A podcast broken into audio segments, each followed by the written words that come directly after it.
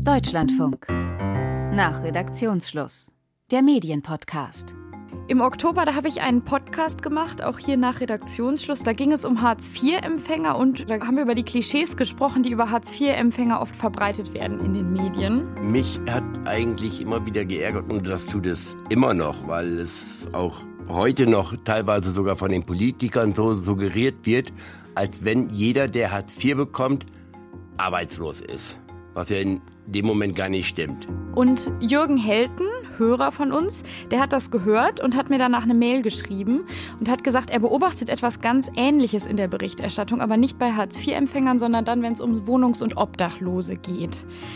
Erstmal habe ich das gelesen und dachte, okay, wir können eigentlich den gleichen Podcast jetzt nochmal machen mit einer anderen Gruppe. Aber als ich dann mit Herrn Helten telefoniert habe, habe ich gehört, es gibt doch nochmal Unterschiede. Wir reden hier doch nochmal über ganz andere Dinge, die wichtig sind, wenn wir da über die Berichterstattung reden. Ich möchte heute herausfinden, wie bessere Berichterstattung zum Thema Wohnungs- und Obdachlosigkeit geht. Mein Name ist Annika Schneider. Willkommen. Ich bin Jürgen Helten, bin wohnungslos, lebe in einem Einfachhotel und war auch äh, zeitweise bei dem Thema politisch aktiv. Was haben Sie gedacht, als Sie den Podcast gehört haben und warum haben Sie dann gedacht, Mensch, da schreibe ich jetzt eine Mail?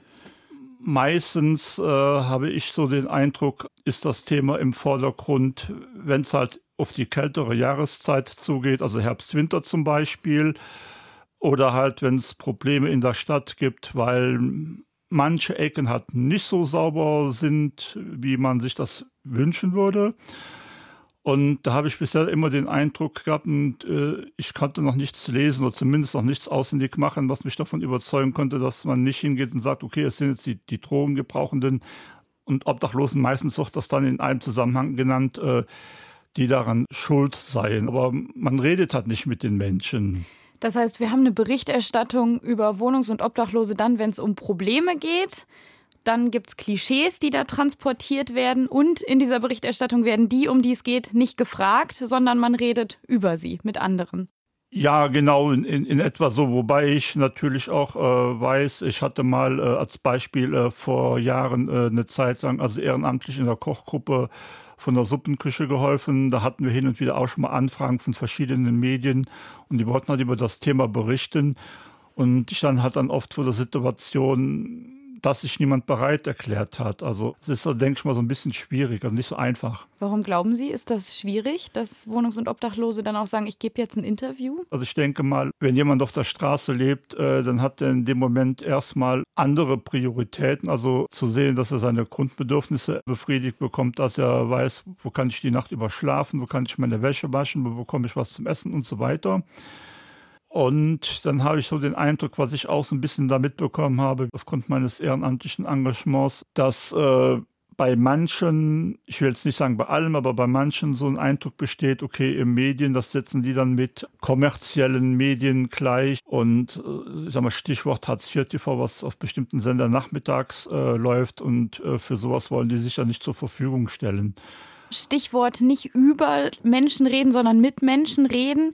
Wir wollen das natürlich in diesem Podcast ein bisschen anders machen. Jetzt muss ich erst mal sagen, Sie haben in Ihrer Mail ja relativ klar gefordert, wenn über solche Themen diskutiert wird, sollte mindestens die Hälfte der Leute, die teilnehmen an so einer Diskussion, Betroffene sein. Jetzt muss ich für diesen Podcast sagen, ich habe es versucht, in die Richtung zu gehen. Wir hatten Dominik Bloh eigentlich als Gast hier eingeplant, der zehn Jahre auf der Straße gelebt hat, danach als Autor ein Buch darüber geschrieben hat und danach sehr viel in den Medien war, also das auch weiß, welche Fragen er dann beantworten musste. Kurz runtergebrochen ist es so, dass meine Mutter krank geworden ist. Es fing an mit Depressionen und ist mit äh, Schizophrenie geendet. Und äh, dann hat sie entschlossen, dass ich meine Sachen packen soll und die Wohnung verlassen. Und so bin ich im Februar 2005 auf die Straße gekommen zum ersten Mal. Der wäre eigentlich dabei gewesen, leider krank geworden, deswegen jetzt nicht hier. Aber auch Sie haben ja eine Geschichte zu diesem Thema, Herr Helten. Sie können ja auch selber aus Ihrem eigenen Leben da was zu sagen. Können Sie das mal erzählen? Ja, also ich bin seit fast zwölf Jahren in Köln und habe in der Zeit in verschiedenen, also Obdachlosenunterkünften äh, gelebt. Wohnheime zum Beispiel, betreutes Wohnen und hat jetzt äh, zuletzt seit ein paar Jahren in einem Einfachhotel. Also ein, ein Standard, also überspitzt formuliert, äh, schlimmer wie in einem Hostel, äh, aber Preise, die eher an ein Fünf-Sterne-Hotel äh, äh, erinnern. Das heißt, sie sind wohnungslos, Herr Helten, kann man so sagen. Ja, genau, wobei ich meine Meinung habe, das wäre zum Beispiel auch ein Punkt, wo ich denken würde, man sollte einfach von Menschen reden, äh, die, ähm, ja, die keine Wohnung haben. Also, also die, die Klassifizierung finde ich ein bisschen schwierig. Ja. Und um die Frage jetzt auch noch zu klären, die sich jetzt vielleicht manche Hörerinnen und Hörer stellen, die ich mir auch stelle, wie sind Sie in die Situation gekommen? Mögen Sie da kurz was zu sagen? Also ich hatte quasi direkt nach meiner Ausbildung bin ich halt zur Bundeswehr gegangen. Und dann sind halt viele Sachen danach nicht richtig gelaufen. Dann irgendwann bin ich dann nach Köln gekommen. Hintergrund war auch der, dass halt ähm, auf dem Land, wenn man jetzt nicht mobil ist, ist das so. Sie kommen aus der Eifel, genau. Genau, schwierige Sache. Und ja, dann das mit der Wohnungssuche, das hat halt nicht so hingehauen, wie man sich das dann gewünscht hätte. Ist auch nicht so einfach in Großstädten. Das können alle bestätigen, die auch in Köln schon mal eine Wohnung gesucht haben.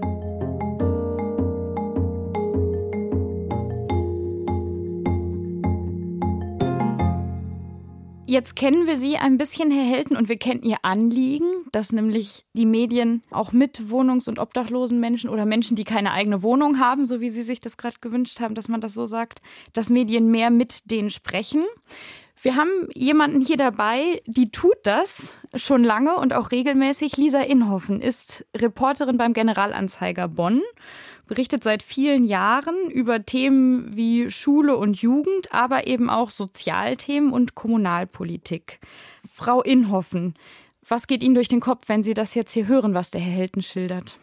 Ich ähm, würde gerne differenzieren. Ich weiß nicht, welche Tageszeitung Sie lesen, Herr Helten, oder welche Medien Sie ganz konkret meinen. Ähm, ich arbeite für den Bonner Generalanzeiger. Wir sind eine Regionalzeitung, die einzige vor Ort inzwischen. Es gibt zwar noch äh, eine andere, aber die erscheint nicht mehr als Abo-Zeitung hier.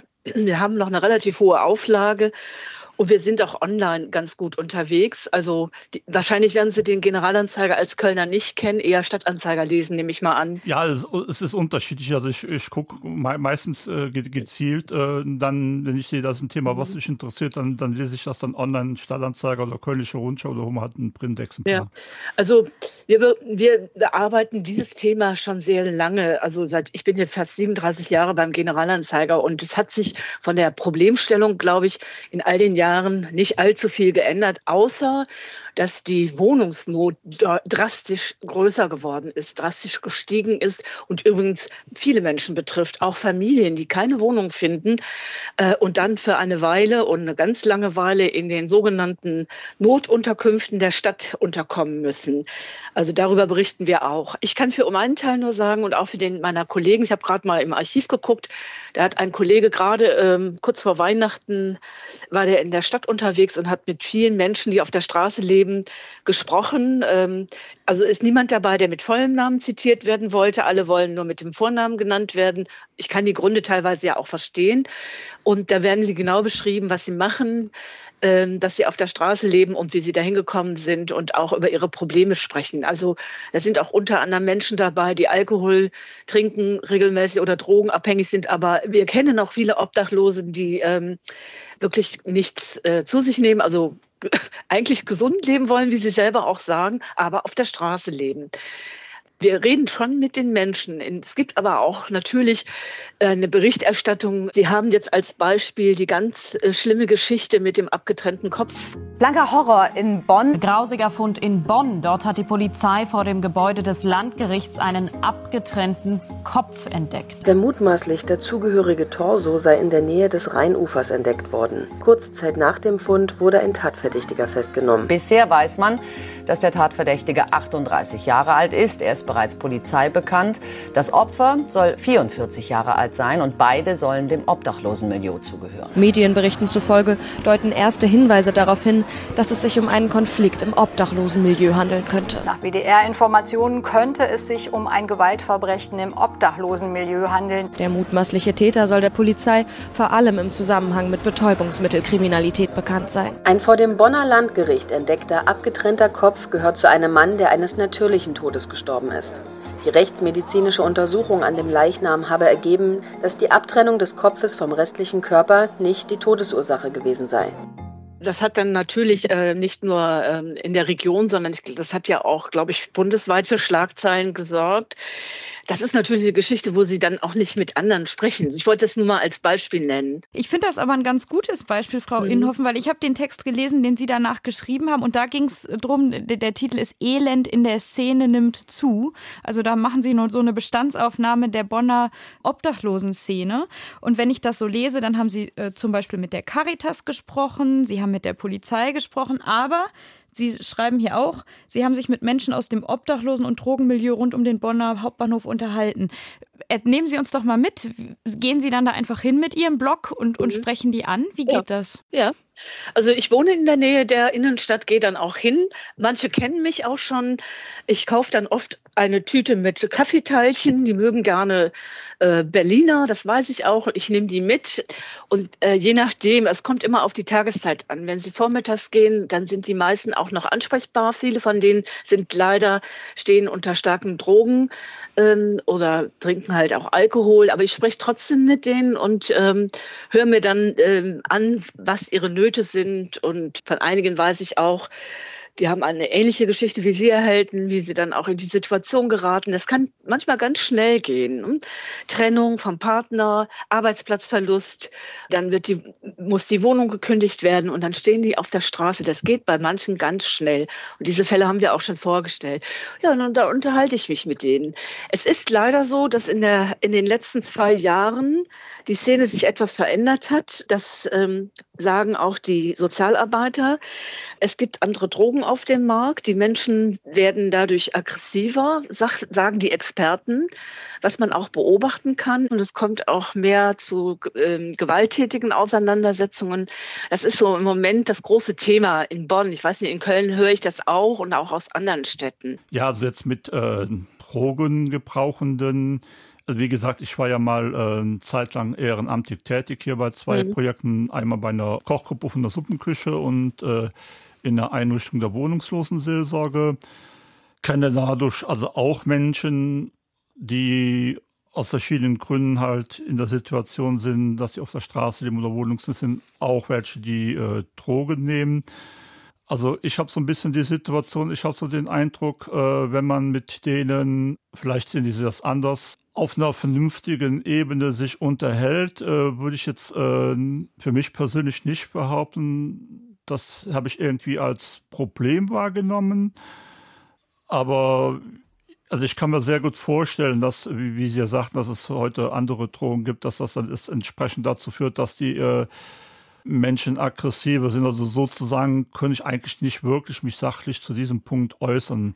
Um das vielleicht mit Zahlen zu unterfüttern, die Bundesregierung hat ganz frisch im Dezember ja einen Bericht zur Lage der Wohnungslosen in Deutschland veröffentlicht. Und demzufolge ist es tatsächlich ein Drittel der Menschen, die auf der Straße leben, die suchtkrank sind.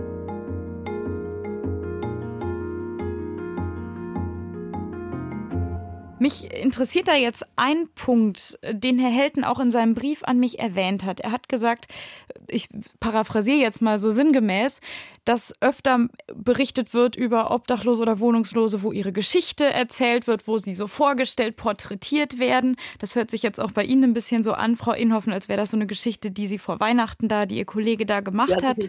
Dass Sie sich aber eigentlich noch was anderes wünschen, Herr Helten, nämlich dass man mehr Betroffene in die Diskussion auch von aktuellen Themen einbindet. Habe ich das richtig verstanden? Ähm, ja, genau. Und das war ja auch der, der, der Grund gewesen, also weshalb ich Ihnen geschrieben habe. Es gibt ja hier in Köln eine Debatte, äh, dass die äh, Innenstadt äh, verwahrlost. Und es wurden halt Gründe genannt, warum Gewerbetreibende Anwohner und Politiker der Meinung sind, dass dem so ist. Ganz ähnlich in Bonn, ja, und, Frau Inhoffen. Ne? Ähm, das ist halt auch nicht der, ich meine, natürlich soll man auf die Sorgen und Nöte der Menschen eingehen. Das ist ja äh, unstrittig, aber was ich halt meine, ist halt, man muss halt auch hingehen, wenn man sich so achtlich mit so einem Thema auseinandersetzt, zum Beispiel konkret hingehen und sollte, das würde ich mir wünschen von den Medien, mit den Menschen, die zum Beispiel auf der Straße leben, ob es irgendeinen Grund gibt, dass die die Angebote, die es zum Beispiel hier gibt, warum die das nicht in Anspruch nehmen. Ich kann jetzt mal als Beispiel nennen, bei, bei Unterkünften weiß ich, äh, dass es schlicht und einfach äh, daran liegt, dass man sich also oft die Wahl hat, okay, habe ich eine Unterkunft, ein Dach über dem Kopf für die Nacht, aber mein Hund oder meine Freundin müssen dann gucken, wo sie bleiben. Oder schlafe ich lieber auf der Straße, bin aber mit meinem Hund oder meiner Freundin zusammen. Und ähm, die Stadt, die hatte mal vor Jahren eine Befragung gemacht unter Menschen, die auf der Straße leben, wo die halt auch nach Gründen gefragt wurden, die, also nicht alle, aber die meisten haben halt angegeben, äh, sie wünschen sich halt eine Unterbringung in einem Einzelzimmer, was man mhm. abschließen kann, weil das Privatsphäre bietet, weil es äh, Sicherheit bietet. Dieb Diebstahlschutz auch. Genau, und das wäre halt quasi sozusagen mein, mein Anliegen und mein, mein Wunsch, dass man sagt, okay, man weiß die Gründe, man weiß, dass die Politik das weiß, der Verwaltung ist das bekannt, den sozialen Trägern ist das bekannt. Aber woran hakt es? Also warum hat sich das, wenn sich nichts getan hat, bis jetzt noch nichts getan? Und klar, bei, bei, beim Wohnraum ist natürlich klar, dass, ähm, die Forderung ist natürlich berechtigt, aber das, das muss ja auch erstmal geschaffen werden. Das ist, sehe ich auch als Problem. Das hinterfragen wir auch in den Kommentaren. Genau das Problem, äh, dass die Menschen, die auf der Straße leben, sagen, ich darf zum Beispiel mit meinem Hund nicht in das Obdachlosenheim, Prälat-Schleichhaus, heißt das bei uns.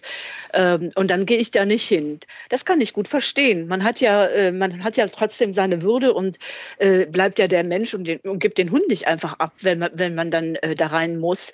Ähm, und ich frage auch oft, warum es nicht möglich möglich ist, schneller Wohnraum zu schaffen. Genau das, was Sie sagen. Einzel, äh, die Frau, die Leiterin des Vereins für Gefährdetenhilfen sagt genau das, was Sie sagen. Die sind zufrieden mit einem Zimmer, einer Kochecke und haben ihre Privatsphäre und werden nicht bestohlen, werden nicht belästigt, sondern können sich auf ihr Zimmer zurückziehen. Und das fehlt genau.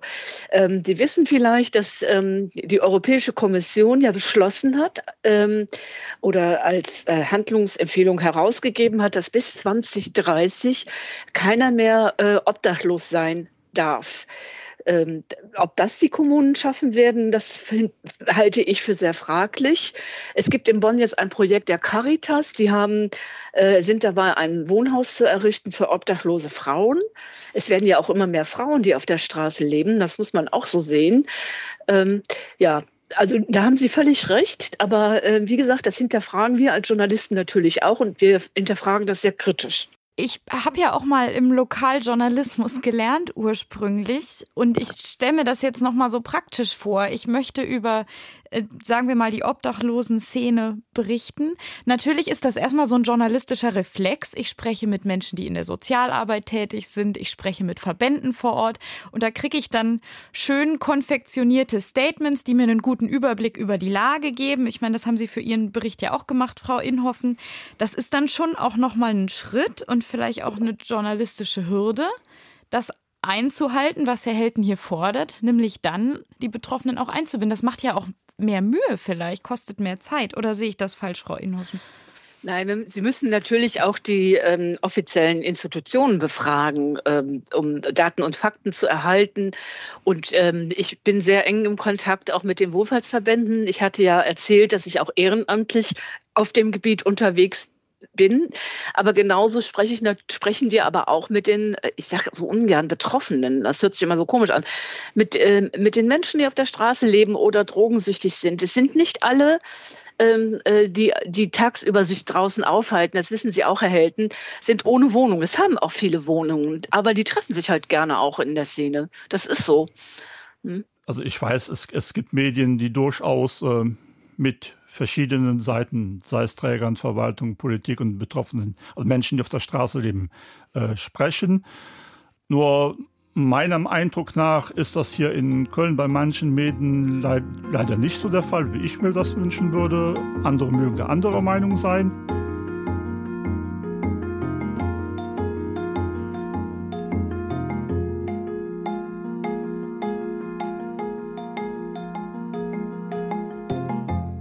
Ich habe jetzt noch so eine Schere im Kopf, Frau Inhoffen, nämlich mhm. die Schere zwischen dem, was Sie mir erzählen. Da klingt das irgendwie ganz einfach. Sie gehen da hin und Sie sprechen mit Menschen und der Vorstellung, dass, dass ich mir das einfach eigentlich gar nicht so einfach vorstelle. Ähm, bin ich dazu skeptisch? Ist es auch schon mal schwierig gewesen für Sie? Also ich habe noch keine negativen Erlebnisse. Es gibt Kollegen, die haben schon berichtet, dass sie dann doch wieder gegangen sind, weil äh, je nachdem, äh, wie aggressiv die Stimmung ist, ähm, können sie auch bedroht werden. Das ist mir noch nie passiert. Es berichten Passanten solche Vorfälle. Ähm, hin und wieder auch mal ein Kollege, der dann äh, vielleicht dann am nächsten Tag geht. Aber es ist nicht schwierig. Frau Schneider. Das ist überhaupt nicht schwierig. Ich lebe ja in dieser Stadt. Ich bin fast täglich in der Innenstadt unterwegs und gehe immer über an diesen Stellen vorbei, wo die sich überwiegend aufhalten. Wir begrüßen uns freundlich, kaufe hin und wieder auch schon mal die 50-50-Zeitung. Ähm, die Straßenzeitung also, in Bonn. Ich glaube, ähm, wenn man ähm, einmal so die Berührungsangst und die Schwelle überwunden hat, dann merkt man, man spricht eigentlich ganz normal. Es sitzen, die, sitzen bei uns immer an der Poppelsdorfer Unterführung am Hauptbahnhof auf den Mauern und ähm, wenn die klar im Kopf sind, können sie die grüßen. Die kennen sie ja auch, wenn sie da fast jeden Tag vorbeigehen. Dann frage ich, wie geht es? Was macht der Hund? Ja, man spricht einfach miteinander. Und das mache ja nicht nur ich, das machen ganz viele. Ist das typisch für Journalistinnen und Journalisten? Ja, äh, das ist ja unser Job. Ich könnte mir jetzt auch vorstellen, dass die Kollegen anderer Medien das genauso machen. Es, es, kann natürlich sein, dass man manchmal Schlagzeilen, das ist vielleicht bei den Boulevardzeitungen dann eher so der Fall, dass, dann, äh, dass man dann als, selbstbetroffener Mensch denkt, ah, die schreiben wieder nur über mich. Und dann, ne, so, das, glaube ich, passiert, wenn man nur die Schlagzeile liest. Aber wenn man regelmäßig, und das würde ich auch für den WDR sagen, wenn ich mir die Lokalzeit angucke, die haben mal längere Zeit eine Obdachlose begleitet, die unter anderem Stadtführungen in Bonn macht. Die führt Interessierte ähm, zu den Plätzen, ähm, wo sich Obdachlose und, und Menschen aus der Szene, wie wir sagen, gerne aufhalten und erzählt denen das. Seit kurzem macht Melanie die Stadtführungen durch Bonn und zeigt den Besuchern dabei zum Beispiel U-Bahn-Stationen statt Beethovenhaus und Bundesbütchen. Unzuverlässig, dreckig, drogenabhängig. Das seien die Vorurteile, mit denen sie immer wieder zu kämpfen habe. Ich mache die Tour aus dem Grunde, damit ich halt den Leuten zeigen kann, dass ich doch ein ganz normaler Mensch bin und dass wir nichts anderes sind. Wie gesagt, ich, ich bin da ähm, ein bisschen anders unterwegs, Herr Helden, als das, was Sie so erleben. Also eigentlich alles, was Sie bis jetzt gesagt haben, kann ich äh, zustimmen. Nur ähm, der Punkt ist halt, äh, dass wenn zum Beispiel ähm, in Köln aktuell diese Debatte ist um die Verwahrlosung der Innenstadt, also ich sage jetzt mal Verwahrlosung aus Sicht mancher Gewerbetreibender, Anwohner, Anwohnenden, mhm. mancher Politikerinnen und ähm, man den Eindruck erweckt, es ist überwiegend dadurch verursacht, dass sich Menschen auf der Straße aufhalten, auf der Straße leben. Und man guckt, okay, was gibt es denn da für Lösungen? Was müssen wir denn für die Menschen tun? Was können wir denn für die Menschen tun? Dass man dann in dem konkreten Moment als äh, Medien zum Beispiel, das wäre halt mein Wunsch an die Medien, hingeht und äh, innerhalb deren Möglichkeiten natürlich äh, und auf die Menschen zugeht, äh, mit denen spricht. Ich gehe mal davon aus, also ich habe so den Eindruck, den meisten ist schon bekannt, äh, welche Hilfeangebote es von welchen Trägern wo in der Stadt gibt. Mhm. Aber ich bin der Meinung, viele haben berechtigt und nachvollziehbare Gründe, warum sie diese Hilfen nicht annehmen möchten. So. Und weil, dafür muss man fragen. Genau, weil. um das rauszufinden. Ja, ja, selbst, selbstverständlich, das ist. Äh, ich ich habe ja, nie, hab ja nie behauptet, dass äh, Politiker, Mitarbeitende von Medien oder Mitarbeitende von sozialen Trägern äh, weniger kompetent sind. Aber für mich ist es halt so, dass jemand, der selber obdach- und wohnungslos war oder ist, halt nun mal eine andere Kompetenz hat, wie jemand, der nur darüber redet.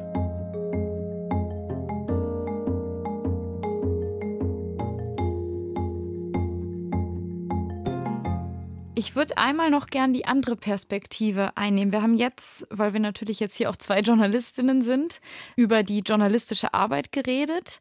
Aber Herr Helten, Sie kennen ja auch die andere Seite. Sie sind von Report Mainz für ein Interview angefragt worden und waren dann auch in einem Beitrag zu sehen, in einem Fernsehbeitrag. Auch Jürgen Helten wohnt in dem Hotel. Er zeigt uns Aufnahmen aus seinem Zimmer. Ein Raum, in dem man sich kaum bewegen kann mit billigem Bett. Am schlimmsten aber war für ihn, als er sich mit drei Unbekannten ein Zimmer teilen musste. Das war halt, wie gesagt, irgendwann mal so, so schlimm gewesen, dass ich nachts nicht schlafen konnte, dass ich halt quasi mir versucht habe, die Zeit totzuschlagen, indem ich durch die Innenstadt gegangen bin, einfach einfach so mit der Bahn hin und her gefahren bin oder mit dem Bus. Weil Sie ja soeben auch das Problem angesprochen haben, dass manche Menschen vielleicht auch Hemmungen haben, sich zu äußern. Frau Inhofen, Sie haben soeben auch gesagt, viele wollen da nicht mit ganzem Namen. Wie war das, bei, wie war das bei Ihnen, Herr Helten? Sie haben sich das getraut. Was hat dazu geführt? Was brauchten Sie dafür, um das zu tun? Ja, das war eigentlich äh, nicht viel. Ich hatte ja den Kolleginnen und Kollegen von der Redaktion, äh, die hatten 2018, Ende 2018 einen Beitrag über Einfachhotels in Frankfurt am Main veröffentlicht. Und aufgrund der vielen Zuschriften aus verschiedenen Städten aus dem gesamten Bundesgebiet äh, hatte man das Thema nochmal aufgegriffen, äh, verschiedene Städte beleuchtet, beispielsweise auch Köln. Und man hatte mir halt in den ersten Gesprächen, die ich mit der Redaktion, mit der zuständigen Redakteurin hatte, äh, angeboten, man könnte auch, wenn ich das wünschen würde, ähm, das Gesicht verpixeln, äh, die Stimme verfremden, hat aber dafür geworben, davon abzusehen, der Authentizität des Beitrages wegen. Da brauchte ich auch nicht lange zu überlegen, sagte ich eigentlich, ja, warum nicht? Also entweder wissen die Leute es, ich bin in der Situation, dass sie wissen es nicht. Und die, die Rückmeldungen von denen, wo ich weiß, dass sie den Beitrag auch gesehen haben, die haben auch gesagt, das war so, die waren überwiegend positiv. Es hing also für Sie aber wahrscheinlich auch davon ab, was der Sinn dieses Beitrags war, was das Ziel auch der Redaktion war. Ja, genau. Also ich, äh, bei einem Format von einem kommerziellen Fernsehsender hätte ich sehr wahrscheinlich eher dankend abgelehnt. Warum? Was wäre Ihre Angst gewesen? Ja, dass sie so bekannte Klischees bedienen. Und ich hatte der Redakteurin damals in dem Gespräch, auch im ersten Gespräch, äh, direkt äh, vermittelt, äh, also was mir halt wichtig wäre, ist, dass es um die Sache geht. Also jetzt nicht um meine eigene Situation, sondern um das konkrete Thema. Eine Sache würde mich noch interessieren, Frau Inhoffen. Lesen die Menschen auf der Straße oder aus der Szene, mit denen Sie sprechen, dann auch, was Sie schreiben? Kriegen Sie da Rückmeldung? Also weniger, denke ich. Ich bringe schon mal ähm, die Zeitung vorbei und zeige denen das auch. Ähm, ähm, aber ähm, ja, ich kann mir das vorstellen, dass sie sich darüber informieren. Die kriegen, glaube ich, auch beim Verein für Gefährdetenhilfen entsprechende äh, Zeitungsartikel zu lesen. Ähm, aber das ist vielleicht auch mal ein guter Hinweis, dass wir uns da noch mal mehr drum kümmern, dass sie vielleicht auch regelmäßiger die Zeitung bekommen.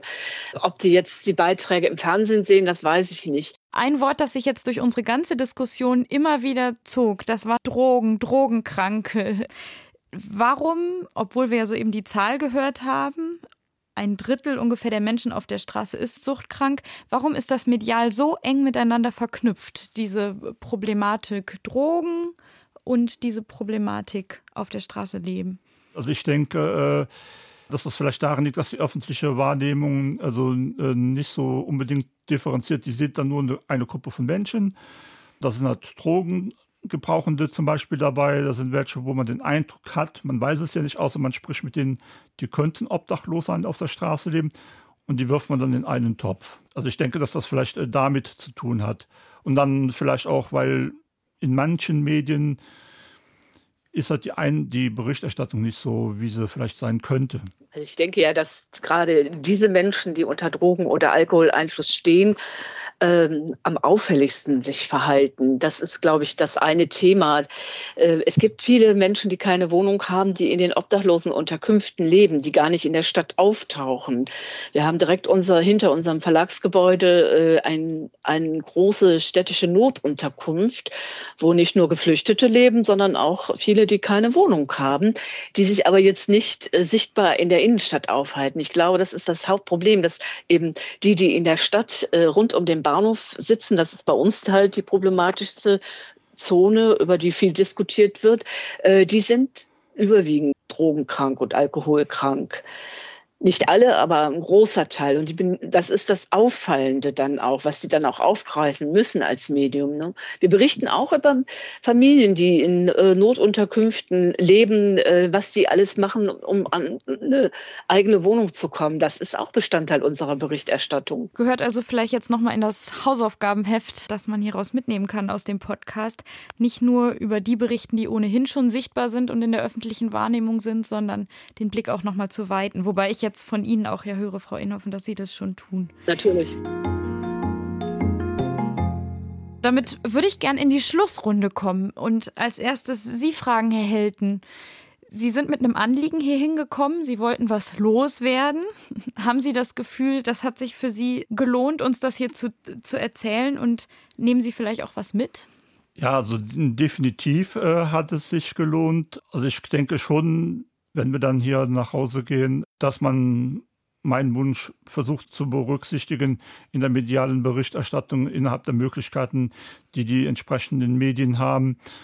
Ich weiß natürlich auch, dass es aus Gründen, die ja genannt wurden, nicht so einfach sein kann, doch Ansprechpartnerinnen zu finden. Also ich mache es immer so, wenn ich einen Bericht zum Thema lese und dann ein Gesicht sehe, das ich schon mal gesehen habe in einem Zeitungsartikel oder in einem Beitrag im Fernsehen, dann tendiere ich eher dazu, das nicht zu lesen, nicht weil ich das nicht wichtig finde, aber weil ich halt auch gerne mal andere Stimmen hören würde. Hm, und nicht die immer gleichen Gesichter, die dann medial verfügbar sind. Hm. Frau Inhoffen, Glauben Sie, Sie sind da einfach schon weit vorne und da könnten andere Kollegen sich noch eine Scheibe von abschneiden? Oder sagen Sie, da läuft eigentlich schon sehr viel, sehr gut? Ja, ich, das klingt dann so anmaßend, wenn man sowas sagt. Ich glaube, es, man muss tatsächlich zwischen den Medien differenzieren. Das hat Herr Helten ja auch schon getan. Ich glaube, dass kommerzielle Medien und auch Boulevardmedien doch etwas reißerischer berichten. Das hat ja seine Gründe. Das, ich bin mir aber ziemlich sicher, dass Tageszeitungen wie unsere bundesweit da schon ausgewogen unterwegs sind und versuchen auch die Menschen, die betroffen sind, mit ins Boot zu nehmen. Das kann ich in Berlin beobachten, wo ich ja auch die Tageszeitungen lese. Ich sehe das auch am Stadtanzeiger oder Rheinische Post, die ich auch lese. Also sagen wir mal so, die gut ausgebildeten Kollegen, die in Printmedien und im Fernsehen und Radio unterwegs sind, die, die beachten das schon. Man könnte es sicherlich noch steigern. Also da ist bestimmt noch Luft nach oben. Ich nehme jetzt daraus mit aus der Debatte, dass wir natürlich in gewissem Sinne genau das getan haben, was wir vermeiden wollten. Wir haben jetzt ganz viel geredet über Menschen, die auf der Straße leben, ohne dass einer von uns selber diese Realität kennt. Das ist natürlich dem geschuldet, dass Dominik Blo, den wir eingeladen hatten, ganz kurzfristig krank geworden ist. Und der hätte uns da bestimmt noch ganz gute Inputs zu geben können, dass wir eben nicht in diesen, ja, über die Menschen immer reden, ohne diese mhm. Realität zu kennen. Aber trotzdem nehme ich auch mit, dass das sehr gut war, Herr Helten, dass Sie das mit uns geteilt haben, was Sie da empfinden, denn das sind vielleicht auch Gruppen, die in der medialen Realität manchmal einfach hinten runterfallen, weil die nicht so nah dran sind an Redakteursalltag zum Beispiel oder an dem Alltag von Journalistinnen und Journalisten. Und deswegen sage ich danke, dass Sie das mit uns geteilt haben, auch Ihre persönliche Geschichte. Und ich hoffe, dass das viele gehört haben, die vielleicht dann auch in ihrer Berichterstattung dann nochmal einen Anstoß kriegen. Gerne, danke. Auch Dankeschön. Wenn Sie auch ein Thema haben, das Sie interessiert, rund um Journalismus, um Medien, Kritik vielleicht auch für Medien, dann schreiben Sie uns gerne. Wir freuen uns über Post in unser Mailfach an nach redaktionsschluss.deutschlandfunk.de. Nach Redaktionsschluss in einem Wort at deutschlandfunk.de. Und wenn Sie Ihre Telefonnummer gleich mit reinschreiben, dann können wir uns auch direkt bei Ihnen melden. Viele weitere tolle Folgen von unserem Podcast finden Sie in unserer DLF Audiothek App. Da haben wir schon einige Medienthemen abgearbeitet. Ich sage an dieser Stelle erstmal Tschüss, bis zum nächsten Mal.